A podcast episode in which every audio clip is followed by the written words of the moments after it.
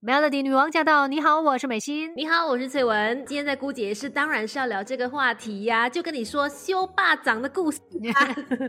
对呀，因为说到粽子，我们当然都知道，哎呦，它的这个分量哦，虽然说看起来就是这样一颗粽子，对，可是呢，有很多隐藏的热量在里面，所以有很多人可能也会说啊，我怕胖啦，所以我就不要吃粽子。但是有一些人又嘴馋，就是他控制不到自己，就觉得我就。是要吃很多，那今天我们来告诉你，怎么样才可以安心的吃粽子？对，其实你要首先要了解你吃的那颗粽子哦，它大概的那个热量有多少嘛？当然，粽子有很多不同的种类，大部分的话大概啦，就是一颗大概等于两到四碗的白饭，这听起来真的很可怕。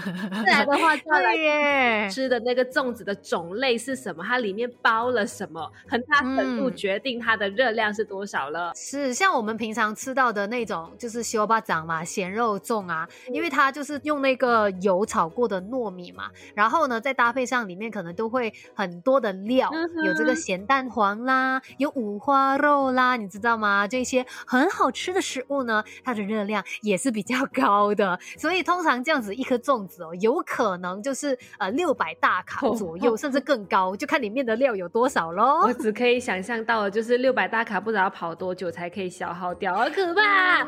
我今天跑了一个小时，手表告诉我我只消耗了六百多大卡。Oh my god！所以大家一个小时半哦，一个小时半哦，大家要有一个心理的准备就对了。再来的话呢，还有一些粽子，它是油脂相对比较少，可是呢要注意的是，它可能里面放了花生啊、花生粉等等这些配料，它都有可能让整体的热量增加。大概一颗也有四百五十到五百大卡，绝对不可以小看它。再来还有一些粽子，它的内馅就是有腊肠啊、肥肉啊、火腿。呀，蛋黄等等这种，一听热量就是超高的食材哦，这种。可以说是热量最高的粽子，大概是一千到一千两百大卡。如果要吃的话，哎，还是跟别人 share share 着吃吧。对耶，因为真的有一点可怕哦，看到那个热量，嗯，甚至呢，像是小小一颗的这种碱水粽啊，嗯，那因为里面可能我们会放这个红豆沙嘛，很多人就喜欢吃，当做它是呃这个小小的甜品。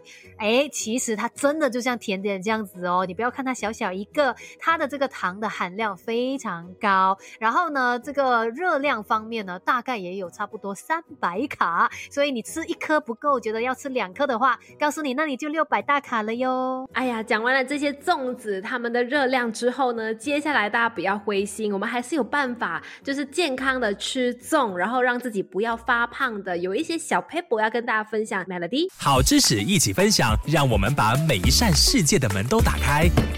Melody 孤姐一式学起来。今天端午节，你就要来在乎一下你吃的粽子，它究竟有多少热量？热量的部分呢？刚才我们已经很残忍的告诉大家了，接下来就要告诉你怎么样可以健康的吃粽，让自己不要变成粽子一样，不要胖起来。对啊，因为其实一颗粽子哦，它的这个热量呢，随随便便就超过了一碗白饭，甚至你可能吃一吃，它就是两碗到四碗白饭的热量。所以呢，你最好就是可能一天一颗就好了，不要吃太多。多，如果你真的一天要吃上两颗以上的话，你就要做好心理准备，因为你过后站上体重计呢，就会有一点伤心了。Oh my god！另外呢，也提醒你在吃的时候呢，尽量选择在中午的时候吃，然后剩下的时间呢，要多一点走动，多一点活动，去帮助它消化。最好最好就是不要晚上，尤其是不要把粽子当成宵夜来吃哦，因为怕消化的时间不够，会引起消化不良啊，也会影响到你的睡眠。对呀。啊，因为你想看你那么迟才来吃粽子的话，根本就没有时间让你的肠胃去消化它。然后有一些人吃粽子的时候呢，也爱搭配酱料的。那如果是搭配这个酱料的话呢，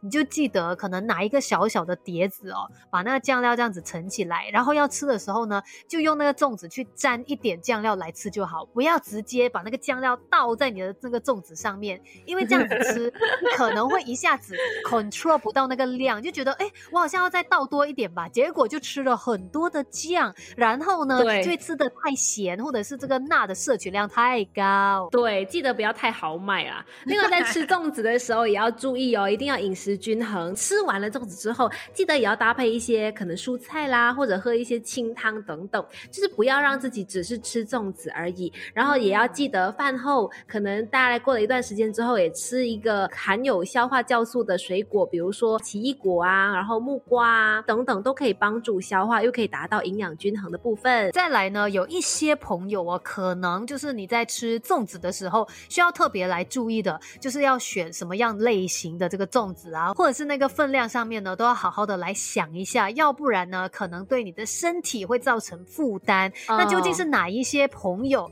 要来注意吃粽子这一件事情？哪一些族群呢？等一下我们来告诉你。好知识一起分享，让我们把每一扇世界的门都打开。Melody 孤姐仪式学起来。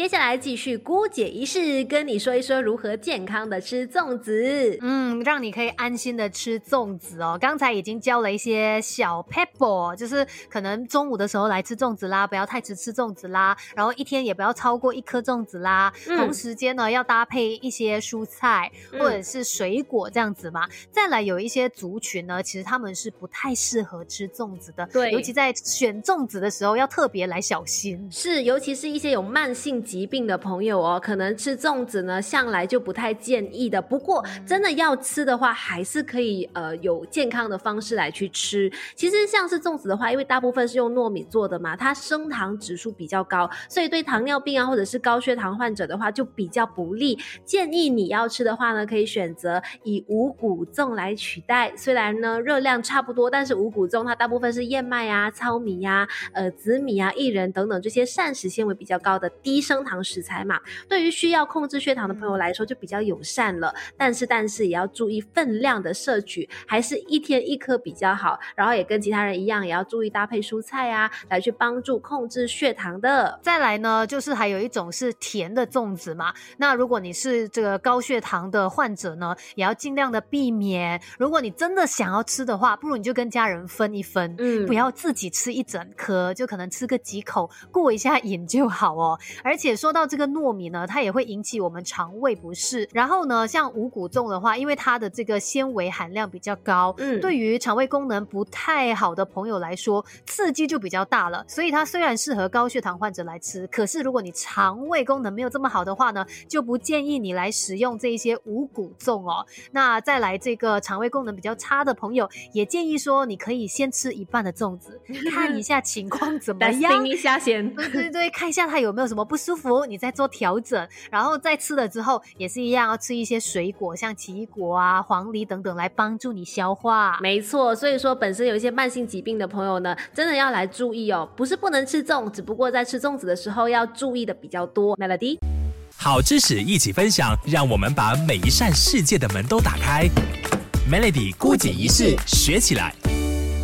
接下来继续跟你聊一聊吃粽子这一件事情。那很多朋友喜欢吃粽子，可是有一些人呢，一定要特别小心。还有的就是一些肾脏病的朋友哦，可能也要特别注意这个盐分的摄取嘛。像是可能粽子，你如果有搭配一些酱料吃的话呢，可能有肾脏病的朋友就要尽量的避免了，不要吃那些什么呃酱料的部分。然后这些可能有肾脏病的患者们呢，也不太适合吃五谷粽的，因为全谷类的食物普遍上它的磷含量比较高，对于肾功能不好的人也是一个负担。建议你可以吃白糯米粽，然后体积相对比较小，可能像是那种小小颗的碱水粽吗？比较适合一点。另外还有一群朋友啊，像是有这个高血脂患者的话呢，就是要注意这个整体的热量，然后你也要特别来注意这个粽子它的一些配料，尽量尽量的避免那些高油脂的肥肉啊、腊肉等等。虽然